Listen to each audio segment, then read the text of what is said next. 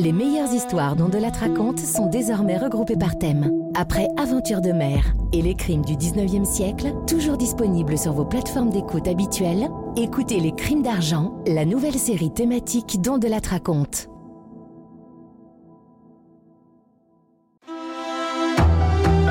On raconte.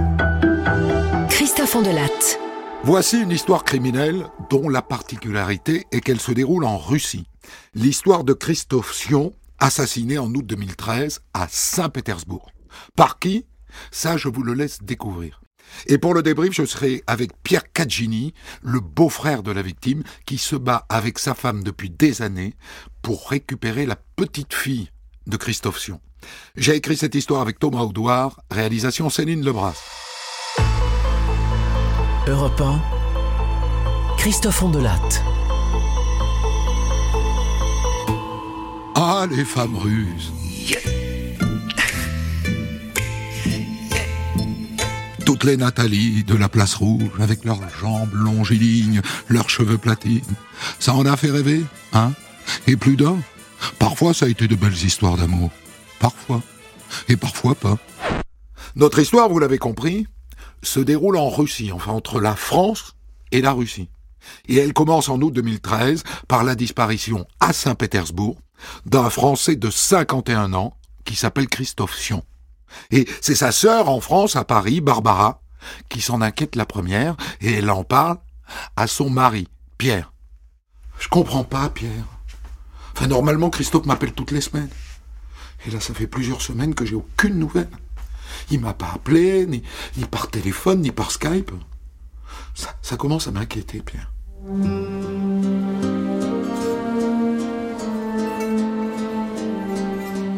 Avant d'entrer plus avant dans cette histoire, il faut que je vous dise deux ou trois mots sur le disparu. D'abord, il est riche.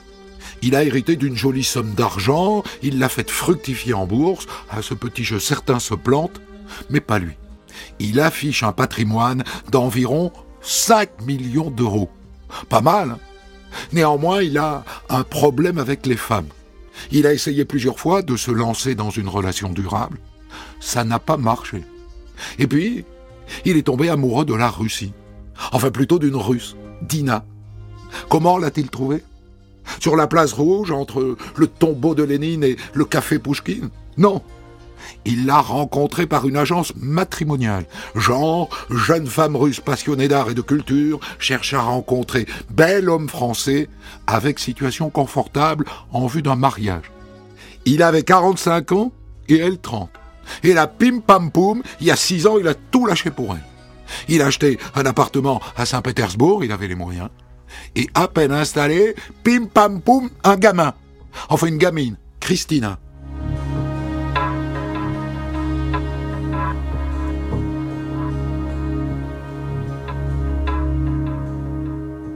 Et donc, il a disparu. Et sa sœur et son beau-frère, Barbara et Pierre, sont très inquiets. Cette histoire, vous verrez, tient beaucoup à leur entêtement. Alors, puisqu'il n'appelle pas, Barbara tente de l'appeler. Pas de réponse. Et donc, elle envoie un mail à sa femme, Dina. Nietzschevo, pas de réponse. Et le temps passe, passe, passe, et toujours pas de nouvelles de Christophe. Barbara et Pierre sont de plus en plus inquiets. Ah, moi, je me demande s'il n'a pas été enlevé. Avec l'argent qu'il a, ils vont peut-être nous contacter assez vite pour, pour une rançon, non? Il est vrai que compte tenu de la richesse du monsieur, un enlèvement en Russie est une hypothèse sérieuse. Mais bon, Barbara et Pierre ne parlent pas russe. Comment en faire? Et là, on leur parle d'une avocate de Saint-Pétersbourg qui parle français. Et ça ne se trouve pas sous le pied d'un cheval. Yekaterina Sologum. Alors ils l'appellent. C'est affaire très sérieuse. Des semaines sans nouvelles, vous me dites. Il faut prendre contact avec police. Si vous voulez, je vais occuper de ça. Et c'est comme ça que, au nom de Barbara et Pierre, Yekaterina Sologub saisit la police russe pour disparition inquiétante. Et là, vous vous dites en français, les Ruskov ne vont pas bouger. Idée reçue. Les policiers russes se bougent. Et la première chose qu'ils font, c'est d'aller chez Christophe. Enfin, chez Christophe et Dina, puisqu'ils vivent ensemble. Da, Strasboutier. C'est elle, Dina, qui leur ouvre? Strasboutier, madame. Famille de votre mari, signalée disparition. Disparu? Ah, mais non. Il est voyage d'affaires au, Luxembourg actuellement. Pas d'inquiétude. Les policiers russes se disent Ils nous ont dérangés pour ça, les Français. Il est au Luxembourg et voilà tout. Et vous, vous vous dites S'il était au Luxembourg, est-ce que ce vieux Grigou d'Andelat serait là à nous raconter son histoire? Eh ben non, vous avez raison. Le vieux Grigou ne se déplace pas pour des nefles.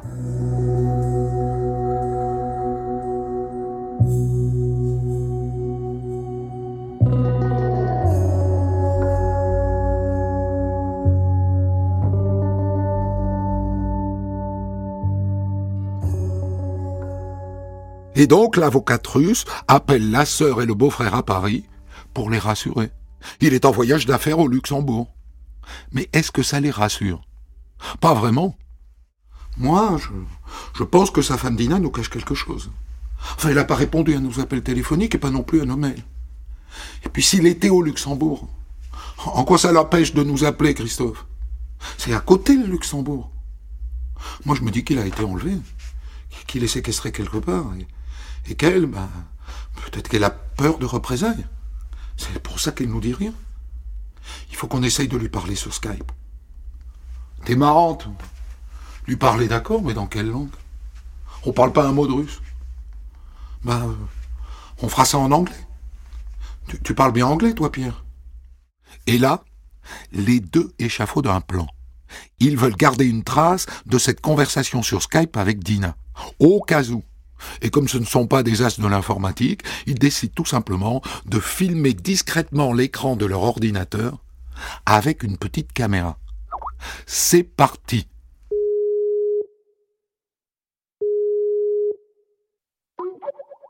Allô? Yes. Hello, Dina. Trop mignon. La petite Christina est à côté de Dina sur le canapé. Oh, Christina, comment ça va? C'est Tati, tu me dis bonjour? Bonjour, Tati. La petite, évidemment, est bilingue. Son père lui a toujours parlé français. Et elle a l'air en bonne santé. Et Dina, tout sourire à côté d'elle, se fend même d'un bonjour en français. Et puis, on en vient au sujet qui dérange.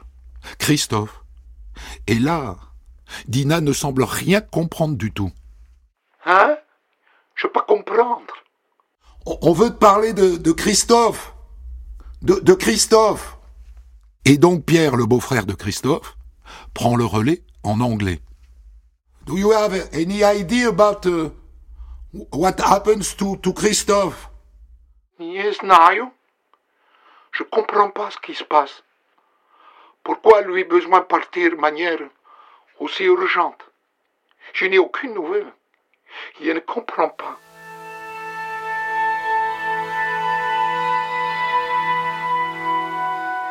Tiens, vous avez remarqué? Elle ne parle plus du tout du Luxembourg. C'est pourtant elle qui a dit aux policiers russes qu'il était en voyage d'affaires au Luxembourg. Mais sur le moment, Barbara et Pierre ne s'en aperçoivent pas. L'émotion sans doute. On vous rappellera, Dina, si on, on a des nouvelles de notre côté. D'accord? Au revoir, Dina. Et au revoir, ma petite Christina. Gros bisous.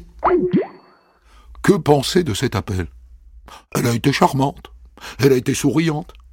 Elle n'avait pas l'air de parler sous la menace de qui que ce soit. Mais maintenant, que faire?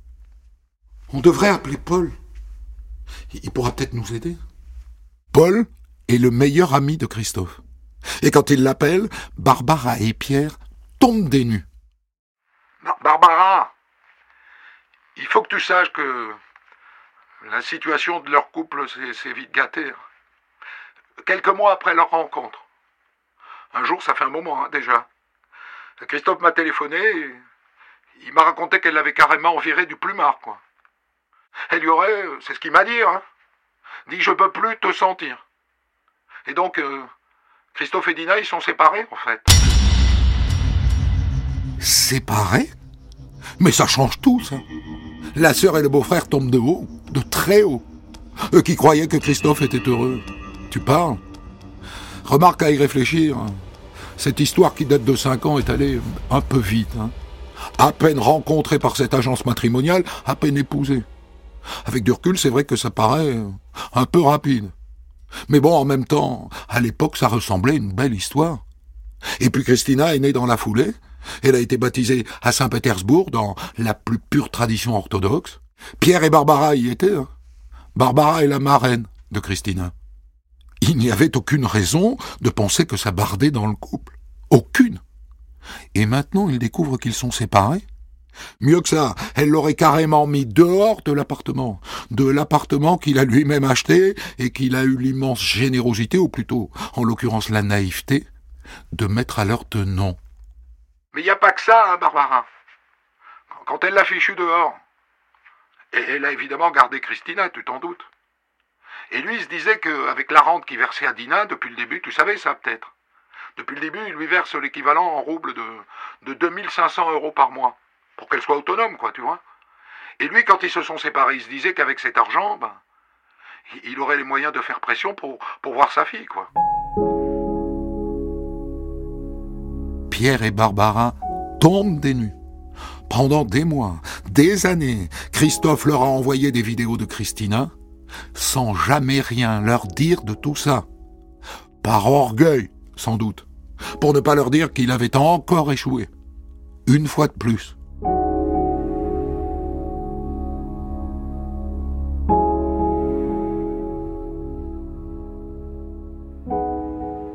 À partir de là, sous la pression de l'avocate Yekaterina Sologub, Dina, Dina Sisoyeva c'est son nom, est dans le collimateur de la police russe. Elle a dit que Christophe était parti à l'étranger. Dans un pays comme la Russie, ça ne va pas être difficile à vérifier. La police des frontières garde la trace de tous ceux qui entrent dans le pays et de tous ceux qui en sortent. C'est un homme qui effectivement a voyagé beaucoup. Nous avons trouvé trace de son entrée dans le territoire de Fédération de Russie le 1er août 2013. Il doit y être encore parce qu'il n'est pas ressorti. Nous sommes formels. Cet homme, monsieur Sion, est toujours en Russie. Donc, contrairement à ce que Dina a dit aux policiers, il n'est pas parti en voyage d'affaires au Luxembourg ou ailleurs à la mi-août. Et maintenant, voyons ce que disent ses comptes bancaires. Nom de Dieu Il n'a plus un radis Tous ses comptes bancaires ont été vidés, mieux que ça. Ils ont été clôturés. L'équivalent de 100 000 euros envolés. Les policiers de Saint-Pétersbourg demandent immédiatement à la banque de leur fournir tous les détails de ce siphonnage. Les retraits ont eu lieu grâce à procuration, hein, laquelle procuration était signée par lui-même, hein, Christophe Sion. On vérifie. Ça n'est pas du tout la signature de Christophe Sion, ni de près ni de loin. En revanche, c'est l'écriture de Dina Sisoyeva. Avant d'assister à son interpellation dans quelques minutes, deux ou trois mots sur cette femme que désormais la police russe soupçonne d'avoir tué Christophe Sion, soyons clairs. Pour lui prendre son argent, naturellement. Dina Sisoyeva n'est absolument pas originaire de Saint-Pétersbourg. Elle vient de Khabarovsk, en Extrême-Orient russe, au niveau du Japon, vous voyez? Elle vient d'un milieu très modeste, et elle est venue à Saint-Pétersbourg pour faire ses études. Voilà. C'est pas grand-chose, mais ça vous donne une idée du profil de la Miss. Elle n'avait pas un rouble. Et maintenant, elle en a.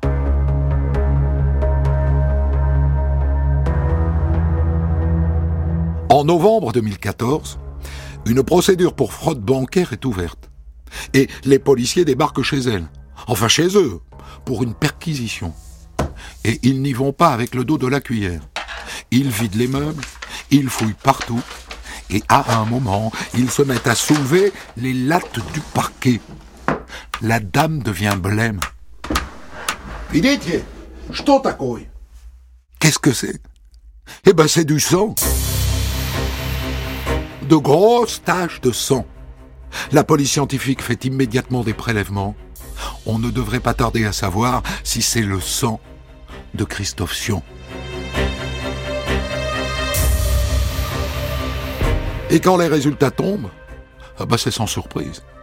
On a comparé le sang sous le parquet à l'ADN de Christophe prélevé à Paris sur des objets personnels. C'est bien son sang, hein aucun doute là-dessus. Et voici donc Dina Sissoyeva et face aux policiers russes. Je sais pas pourquoi ce sang chez moi. Je vous jure. Mais je comprends qu'il a été tué, qu'il est mort. C'est terrible. Quel malheur. Et surtout quelle comédienne. Elle joue la veuve éplorée et ça se voit comme le nez au milieu de la figure. Quand vous avez été entendu par police, il y a quelques mois, vous avez dit, madame, qu'il était en voyage d'affaires au Luxembourg, n'est-ce pas? Oui, c'est ce que je pense. Je pense qu'il est au Luxembourg. Il n'est pas au Luxembourg, madame, puisqu'on a trouvé 100 de lui sous votre parquet. Et par ailleurs, on a vérifié. Il n'a pas quitté le territoire de la Fédération de Russie. Je ne sais pas. Il m'a dit qu'il était au Luxembourg. Vous aviez problème de couple, madame, avec monsieur Chion Problème de couple? Non, pas de problème, tout allait bien. On ne la croit pas, n'est-ce pas? Les policiers, en tout cas, ne la croient pas du tout. Alors, ils examinent à la loupe la localisation de son téléphone portable dans la période qui précède la disparition de Christophe Sion, c'est-à-dire à la mi-août 2013. Elle n'était pas à Saint-Pétersbourg à cette époque-là. Elle était dans la région de Pskov, à 200 kilomètres à l'ouest de Saint-Pét, une région très boisée. Autrement dit, l'endroit idéal pour faire disparaître un corps. Grâce au bornage du portable, les policiers délimitent une zone où le corps pourrait se trouver. Et ils appellent la police locale. Est-ce que par hasard vous auriez trouvé cadavres ou restes humains dans cette zone les quinze derniers mois? Affirmatif. Nous avons reste d'un corps démembré et une partie brûlée. Il était le morgue chez nous. À côté du corps, il y avait une note et une barre de fer le cadavre portait des menottes.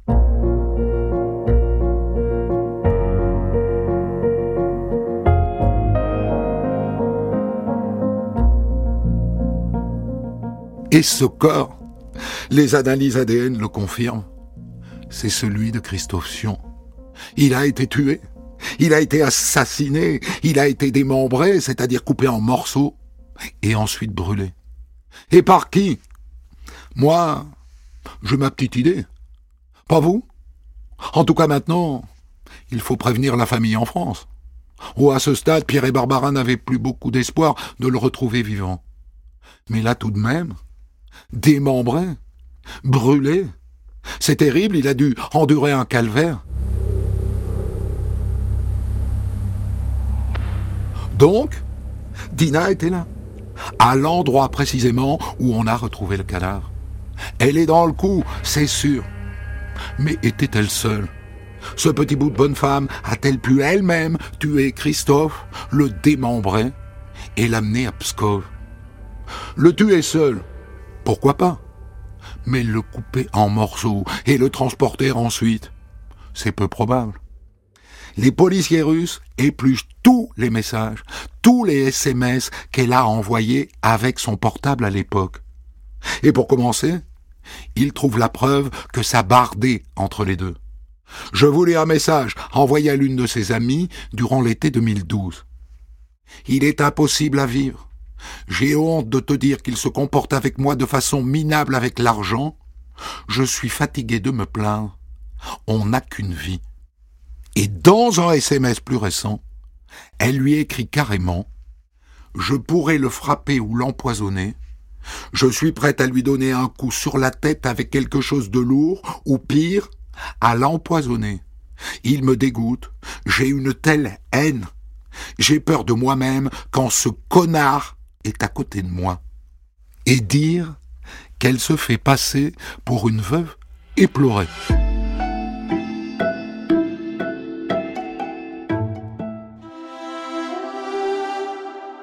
Voyons maintenant, toujours en examinant son portable, si au moment de la disparition de Christophe, elle a appelé quelqu'un. Quelqu'un qui aurait pu lui donner un coup de main. Alors, alors. Hein? Il y a un numéro qui revient souvent en cette période. Un numéro à Khabarovsk, sa ville natale. Ah Comme c'est mignon C'est le numéro de son papa, Victor Sissoyeva. Ça alors? Son père lui aurait donné un coup de main? Va falloir éclaircir ça.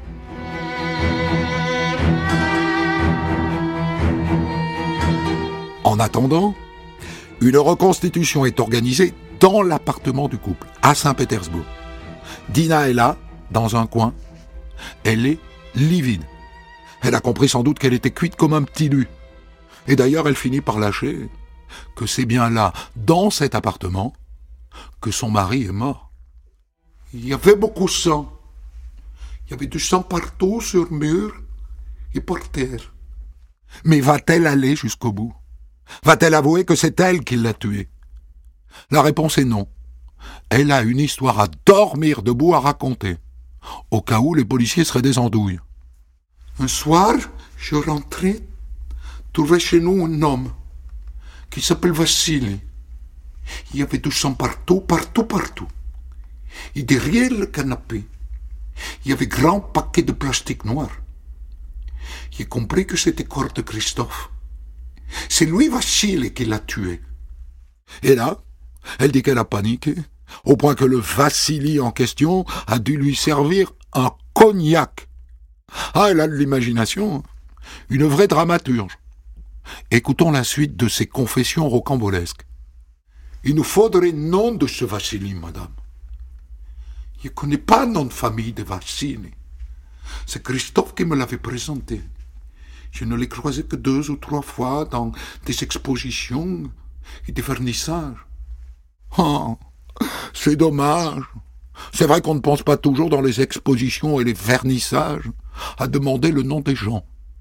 Écoutons la suite de ce drame romantique. Ce que je sais, c'est que Christophe et Vassili impliqués tous les deux dans le trafic d'œuvres d'art et d'antiquités. C'est pour ça qu'ils se sont fâchés. C'est règlement des comptes. Christophe devait beaucoup d'argent à Vassili. Revenons, madame, au moment où vous trouvez paquet noir, cadavre, dans l'appartement derrière canapé. Après, qu'est-ce que se passe? Il m'a dit si tu veux vivre tranquillement avec enfant, petite fille, tu dois te taire. Et aidez-moi à débarrasser corps. Il vous demande, aidez-vous à débarrasser corps. Et vous le faites Oui. Il m'a demandé louer voiture et appeler père pour aider. Et vous l'avez appelé? Oui, je appelé Kabarovsk. Là, ça commence à se tenir. Le fait qu'elle évoque son père, dont on suppose la participation par les coups de fil, ça rend son histoire un peu plus crédible. Un peu plus.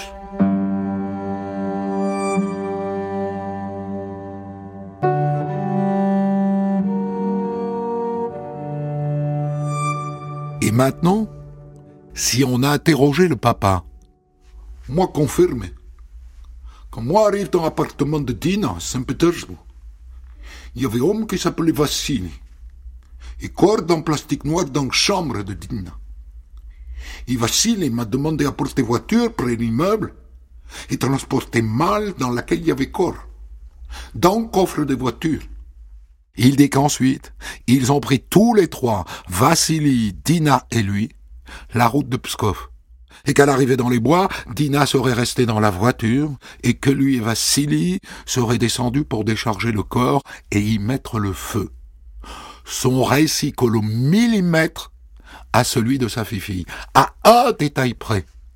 Dina a dit que le cadavre était derrière le canapé, et lui qu'il était dans la chambre de Dina. Ils ne se sont pas assez concertés, le papa et sa fille. Dommage, hein parce qu'on a failli croire à leur histoire à dormir debout. Mais vous, y avez-vous vraiment cru une seconde? Non, hein Enfin moi, non. Et les policiers russes non plus. Ce Vassili n'existe pas. C'est elle qui a tué Christophe, probablement à coups de barre de fer, d'où la grosse quantité de sang qui a coulé sous le plancher. Et c'est sans doute parce qu'elle n'était pas certaine qu'il était mort qu'elle lui a collé des menottes. Et c'est là probablement qu'elle a appelé son papa à la rescousse. Et c'est pour faire entrer le corps dans la malle que le papa ou tous les deux l'ont coupé en morceaux. Arrivés dans la forêt de Pskov, ils y ont mis le feu. Et là, ils ont commis une petite erreur. Ils n'ont pas attendu que le corps crame complètement. Parce que s'ils avaient eu un peu de patience, on n'aurait jamais su que c'était le cadavre de Christophe Sion. Ça s'est joué à pas grand-chose.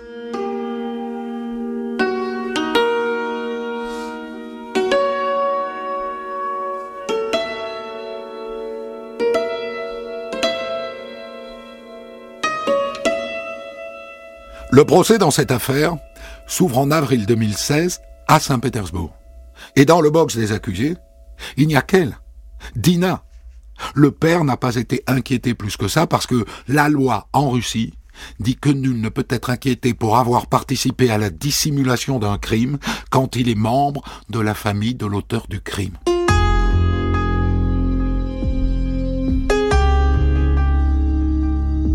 Pendant tout le procès, Dina Sissoyeva reste froide comme un goujon. Elle ne montre aucune émotion. Et elle raconte une fois de plus son histoire à dormir debout, Vassili et tout le toutim. Le procès dure 27 jours. Ah, ça rigole pas en Russie. À la fin, le procureur demande 20 ans contre Dina. Ce qui n'est pas très cher payé pour un assassinat. Et les jurés, qui sans doute sont moins émus que la victime soit un Français plutôt qu'un Russe, la condamne à neuf années d'emprisonnement pour assassinat, plus quatre années pour faux et usage de faux. 9 plus 4 égale 13. En théorie, elle est donc partie pour 13 ans de prison. Mais voyez-vous, en Russie, la justice est très humaine. Enfin, dans ce cas-là. Comme Dina a une petite fille, Christina, dont elle a tué le papa, elle a droit automatiquement à trois années de réduction de peine d'entrée. 13 moins 3 égale 10. Elle s'en sort très bien. Très, très bien.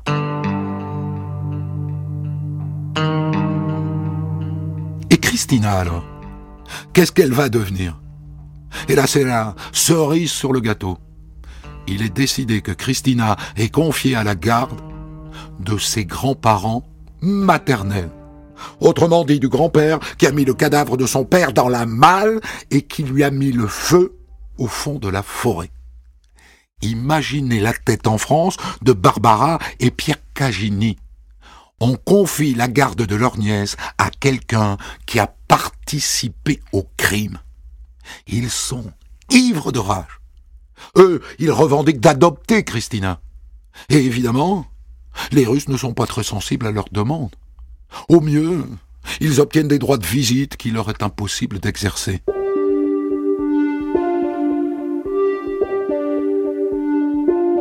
Christina a aujourd'hui 11 ans. On peut imaginer qu'elle a oublié la langue française et qu'elle ne sait pas précisément que maman a tué papa. Et encore moins qu'à Paris, un tonton et une tati se battent désespérément pour la revoir. Et le tonton Pierre Cagini est là avec nous pour débriefer cette histoire. Euh, Monsieur Cagini, euh, elle ne sait pas évidemment que vous vous battez pour elle. Elle ne peut pas le savoir. Alors, elle le de façon interne, mais elle est complètement bloquée par sa grand-mère et son grand-père qui passent leur temps à raconter, d'abord à mentir. Euh, son père aurait été a eu un accident de voiture. Deuxièmement, euh, qui nous calomnie constamment en disant qu'on veut la voler, qu'on veut prendre son argent, qu'on veut spolier tout et que nous sommes responsables des malheurs de sa mère. Mais comment est-ce qu'elle le sait, pardon? Comment elle est au courant? Parce que vous faites des démarches à laquelle elle a été mêlée Alors, euh, ce qu'il faut comprendre, c'est qu'il n'y a pas d'affaire Christophe Sion sans Christina. Christina est le mobile fondamental pour lequel Christophe a été tué par Dina Sissoyeva. Sans Christina, il n'y a pas d'assassinat. Mais actuellement, le clan Sissoef, avec l'amant inclus, l'amant français qui est toujours là, dont vous n'avez pas parlé, mais qu'il faut parler à cause de son rôle trouble. Donc il y a un amant, on résume les choses. Il y aurait un amant dont le prénom serait Il y a, Olivier, depuis, qui est un autre a- Français, qui est français, qu'elle a rencontré par la même agence matrimoniale. Exactement. Et qui était l'amant depuis 2008. Et quand Christophe venait en France pour ses affaires, eh bien, monsieur arrivait et vivait à Saint-Pétersbourg dans l'appartement. Quand Dina prétendait partir voir sa mère, elle qui était donc coupable de, complicité d'adultère, elle allait en fait dans la région de Nice voir son amant avec Christina. Donc Christina a déjà été ballottée psychologiquement de façon perturbante entre son père qu'elle aimait beaucoup et ce personnage qui veut, comme dit-il lui-même, j'ai fait un focus sur Christina, ce sont ses propres mots, ce personnage qui a ce rôle trouble depuis 2008. Pour en revenir à, à mes questions sur, sur Christina, euh, elle est où donc maintenant, euh, Christina? Alors, elle, elle est à Khabarovsk, dans la- l'appartement de sa grand-mère et de son grand-père, le démembreur. La grand-mère, il ne faut pas l'oublier, c'est une boule de haine, de haine envers nous, envers Christophe, mais elle trouve que son mari est très bon. Elle le déclare à la télévision russe devant des millions de téléspectateurs, en même temps que l'amant nous calomnie, disant que nous voulons spolier, voler Christina, etc. Euh, la grand-mère, au passage, est-elle totalement étrangère à cette histoire? Dans l'enquête, elle n'apparaît pas. Alors, elle, elle apparaît. Elle apparaît. Elle apparaît jusqu'au point que dans le jugement pénal de 2014, elle est clairement considérée par le juge comme parjure, comme ayant menti au tribunal. Elle, sa sœur Taïcha et la cousine qui s'appelle Ina, qui vit à, à Pittsburgh, aux USA, qui sont toutes les trois parjures. Quel aurait pu être son rôle dans, dans cette histoire, selon vous? Eh ben, je vais vous dire, il y a eu un rôle déjà quand Dina est revenue de voir son amant de la Côte d'Azur. Eh ben, la grand-mère l'a aidé à nettoyer le parquet, là où il y avait du sang, les murs, etc., etc. Est-ce que aujourd'hui, Christina voit sa mère en prison? Elle l'a vu une fois ou deux, ça s'est pas très bien passé. Votre idée à vous, c'est de l'adopter? Notre idée, c'est de l'adopter. Oui, Mm. il faut la protéger, la protéger physiquement et psychologiquement. Le soutien du gouvernement français dans cette affaire, logiquement, il est là pour faire valoir vos droits de ressortissants français et ses droits à elle de ressortissante française, parce qu'elle a la binationalité euh, franco-russe. Euh, Que fait-il exactement? Rien. C'est justement ça le problème. Par contre, par contre, nous devons remercier Madame Sylvie Berman, qui était l'ex-ambassadrice de France à, à Moscou, et l'actuel ambassadeur, Monsieur Pierre Lévy, qui font tout ce qu'ils peuvent avec leur équipe euh, consulaire et euh, d'ambassade pour voir la petite, pour la défendre et pour, pour éventuellement euh, nous aider à l'adopter. Ils se heurtent à un mur, tant en Russie qu'en France. Il faut qu'on parle du, mobile de cette histoire. Vous, avez dit tout à l'heure que le, le mobile central du crime, c'était la petite, c'était Christina. Mais en vérité, c'est l'héritage que va toucher Christina quand elle sera majeure, c'est ça? Euh, oui, c'est l'héritage de Christina, bien entendu. Mais le clan Sissoef, actuellement, à m'en compris, c'est le plan B de l'assassinat. Car l'idée de l'assassinat par Dina, c'était de faire disparaître le corps, d'attendre tranquillement les dix ans de présomption d'absence pour toucher ensuite l'héritage. En attendant, elle avait volé les 100 000 euros Oui. de, à Christophe Sur le compte et en banque elle, elle, exactement, elle louait illégalement son appartement, l'appartement que Christophe avait acheté quand elle l'a jeté dehors en 2011. C'est-à-dire qu'ils se sont mariés en 2009, la petite est, née en, fin 2009, et euh, en juin 2011, Tina euh, jeté dehors Christophe avec pertes et fracas. Euh, Qu'a-t-il fait à ce moment-là? Eh bien, il était perdu d'amour pour sa fille, et au lieu de, selon les conseils de Paul, d'aller voir un, av- un avocat, il n'a même pas voulu, tellement il avait peur de perdre sa fille, il n'a même pas voulu faire admettre une séparation de fait.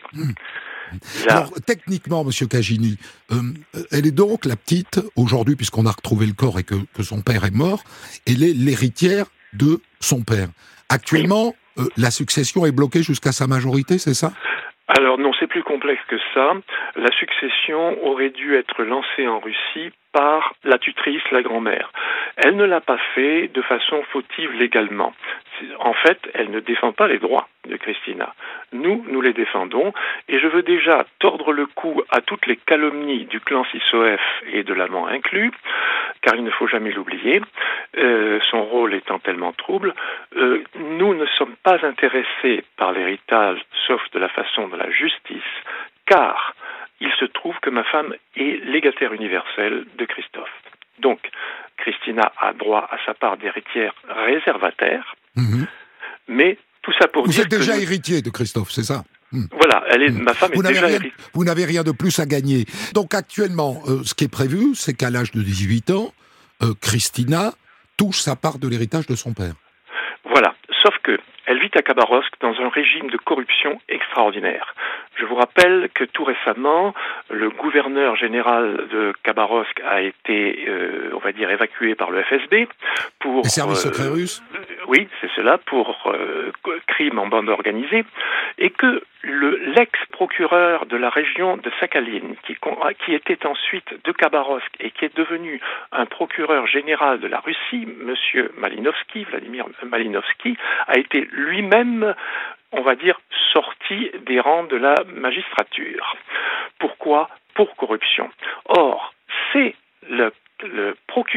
l'actuel bureau du procureur de Khabarovsk qui a empêché, qui a empêché le juge, y a quand même un juge honnête dans la, région, il y a le juge qui avait destitué Dina de ses droits maternels le 25 juin 2018, mais il y a eu appel et les droits ont été rendus par un tribunal complètement ahurissant en le 29 euh, décembre 2018 sous des prétextes ahurissants, faux comme ce n'est pas permis, et le même bureau de procureur dans lequel officiait ce procureur général Malinowski.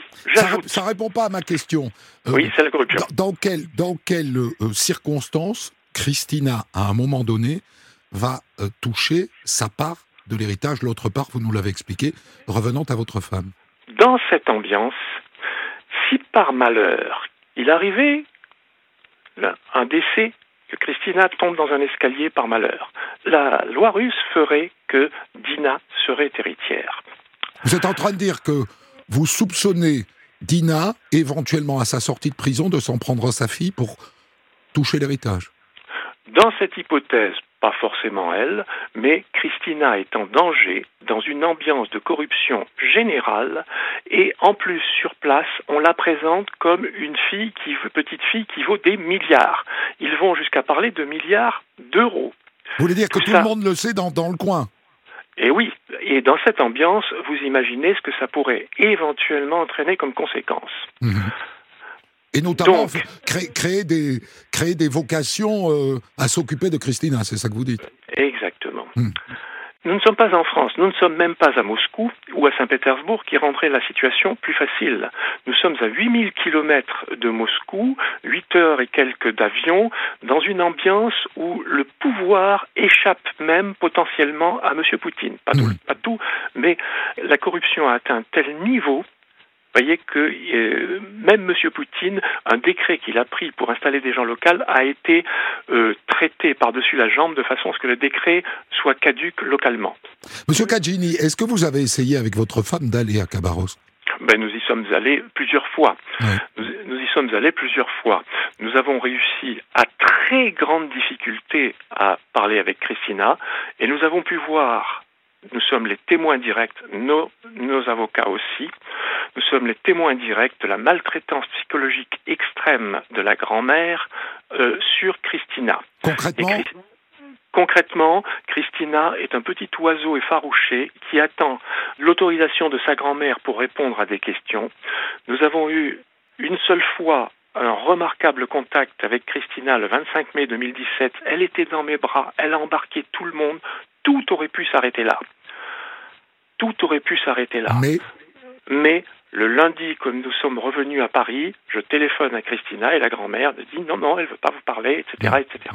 Et depuis, ce sont les blocages. Mm.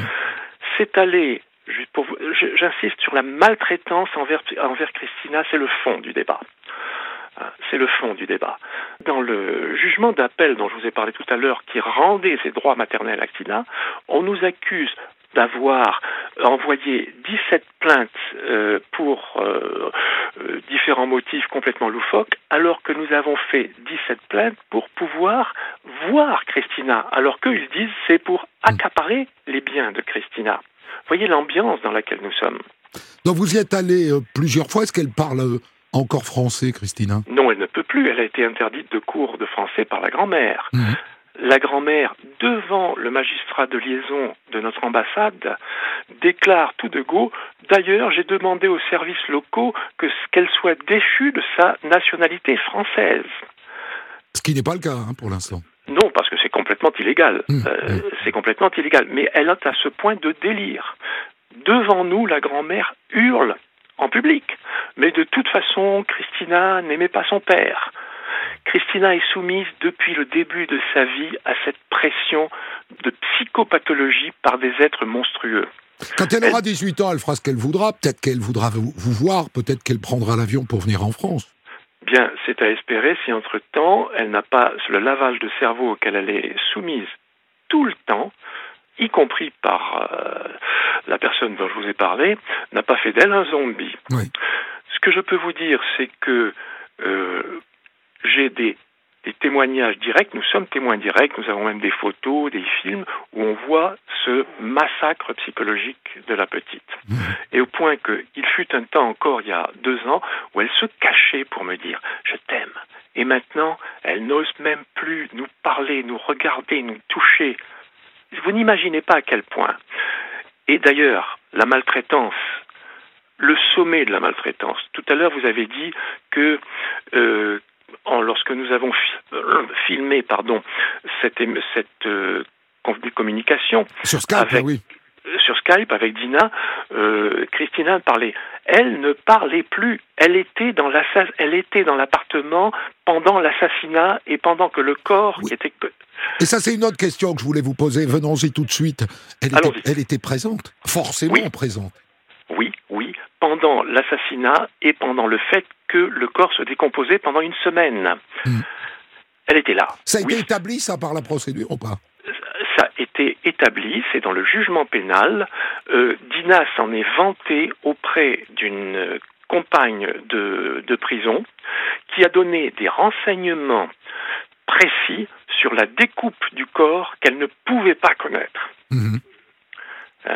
Elle a expliqué, cette personne, comment le corps avait pu plier, être plié en deux, et c'est pas facile de plier un corps en deux.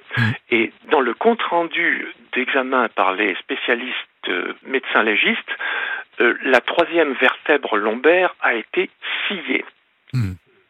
J'ai une dernière Voilà. chose à vous demander, Monsieur Cagini. C'est un, un commentaire sur le verdict qu'évidemment on trouve euh, ridicule. Elle est condamnée donc à 9 ans de prison pour assassinat, 4 ans pour les malversations financières, 9 et 4, 13, moins 3 parce qu'elle est la maman d'une petite fille égale 10, C'est 10 ans pour un assassinat, c'est stupéfiant. Euh, oui, le procureur avait demandé 20 ans, hein, c'est Oui. clair. Mm. Alors, il n'y avait pas de juré. hein, vous, vous avez dit juré, il n'y avait pas de juré Mm. euh, dans, ce, dans ce procès. Mais ça ne change rien. Ce sont des Euh, juges professionnels. Voilà, des juges professionnels. Enfin, ce qui change, c'est effectivement ce verdict avec la condamnation de boutiquier. Hmm. Parce qu'en plus, c'est extraordinaire. Le juge trouve que Dina n'a pas de conditions aggravantes pour ce jugement.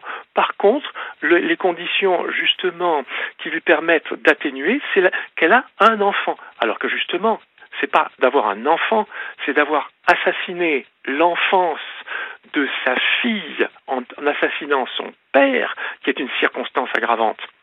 J'entends, Monsieur Cagini, que vous êtes devenu à la fois un spécialiste du droit russe et, et, Non. et- et que vous, vous vous battez avec votre femme depuis, depuis tellement d'années. Est-ce que vous pensez que, avant de, de disparaître, vous, vous aurez gain de cause? Non, je pense que non dans le cadre de cette corruption. Mais justement, c'est le point fondamental. Aujourd'hui, la situation psychologique de Christina est très dangereuse et physique aussi dans ce clan. Si bien que les seules personnes qui pourraient euh, faire quelque chose, la seule personne légale, c'est le président Poutine actuellement. Bien entendu, nous avons essayé de joindre toutes les personnes qui en France pouvaient traiter avec le président Poutine. Gérard Depardieu? Oui, qui n'a pas répondu. Nous avons Gérard, si tu nous écoutes. Voilà. Eh bien, ce serait très sympa de revenir sur sa, sa non-réponse, car nous lui gardons une énorme estime d'acteur, mais dans ce cas-là, il peut vous aider. Peut-être, s'il pouvait nous aider, nous lui en serions extraordinairement reconnaissants. Et donc, vous pensez que vous n'avez aucune chance d'arriver à vos fins d'ici la fin de votre vie? Nous verrons car euh, rien n'est jamais terminé. Mais en attendant, nous relançons un appel à toute personne de bonne volonté qui pourrait relancer vers notre président, car c'est quand même de président à président que ces choses-là peuvent se jouer aussi.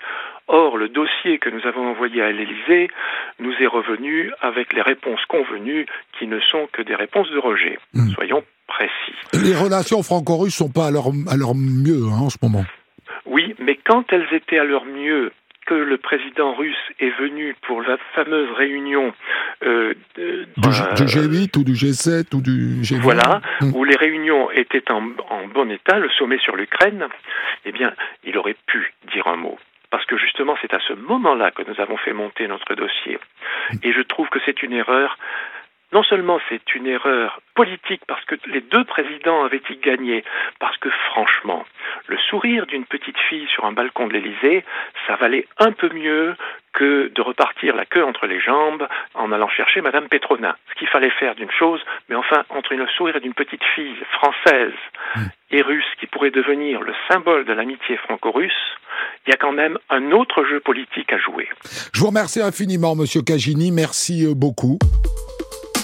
Des centaines d'histoires disponibles sur vos plateformes d'écoute et sur europe Ne partez pas tout de suite. J'ai encore quelque chose à vous dire. Si les affaires criminelles vous intéressent, vous aimez sûrement aussi les séries télé inspirées de faits divers réels comme euh, Le Serpent sur Netflix ou l'histoire du tueur en série Carl Sobrage. Alors je vous recommande l'écoute d'un podcast qui consacre son dernier épisode aux séries True Crime. Le podcast s'appelle Seriland et vous le trouverez sur Apple Podcast, sur Deezer, sur Spotify ou sur votre plateforme habituelle d'écoute. Découvrez l'histoire du jour dont de la raconte à 14h sur Europe 1 et dès 6h du matin en podcast.